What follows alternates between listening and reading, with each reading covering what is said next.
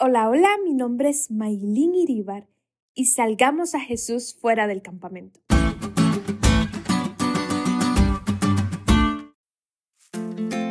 Hace algunos años leí un libro titulado El mártir de las catacumbas y es impresionante porque relata la historia de un joven soldado romano que se convirtió al Evangelio, pero no en cualquier momento de la historia, no, no en el preciso momento en que decir, seguir y creer en el carpintero de Nazaret que había muerto en una cruz años atrás se consideraba un delito grave y se pagaba con la muerte.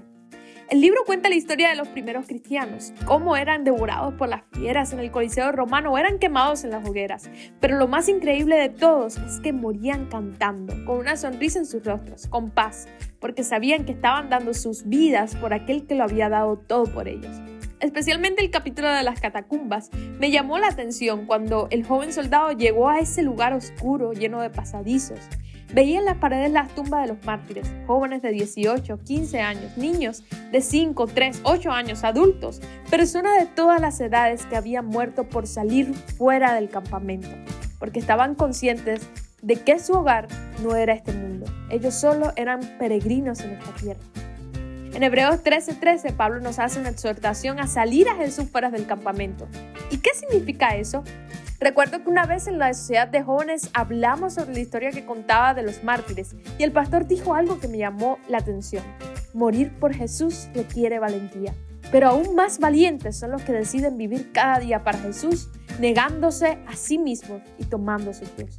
El acto de seguir a Jesús fuera del campamento significa no solo llevar su vituperio vergüenza, sino también salir a su encuentro. Tal como los israelitas que buscaban a Jehová salieron fuera del campamento en el desierto, cuando Moisés quitó el tabernáculo de Dios del campamento después del conflicto con el becerro de oro.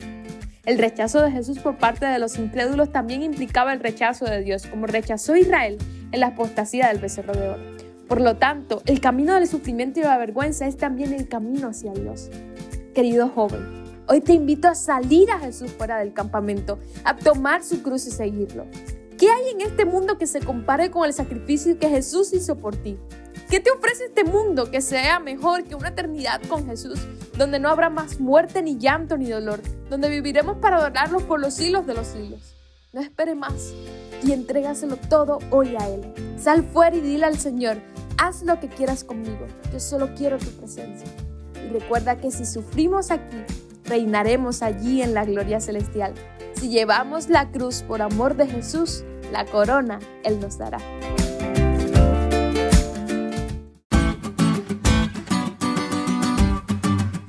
¿Te diste cuenta de lo cool que estuvo la lección hoy? No te olvides de estudiarla y compartir este podcast con todos tus amigos. Es todo por hoy, pero mañana tendremos otra oportunidad de estudiar juntos.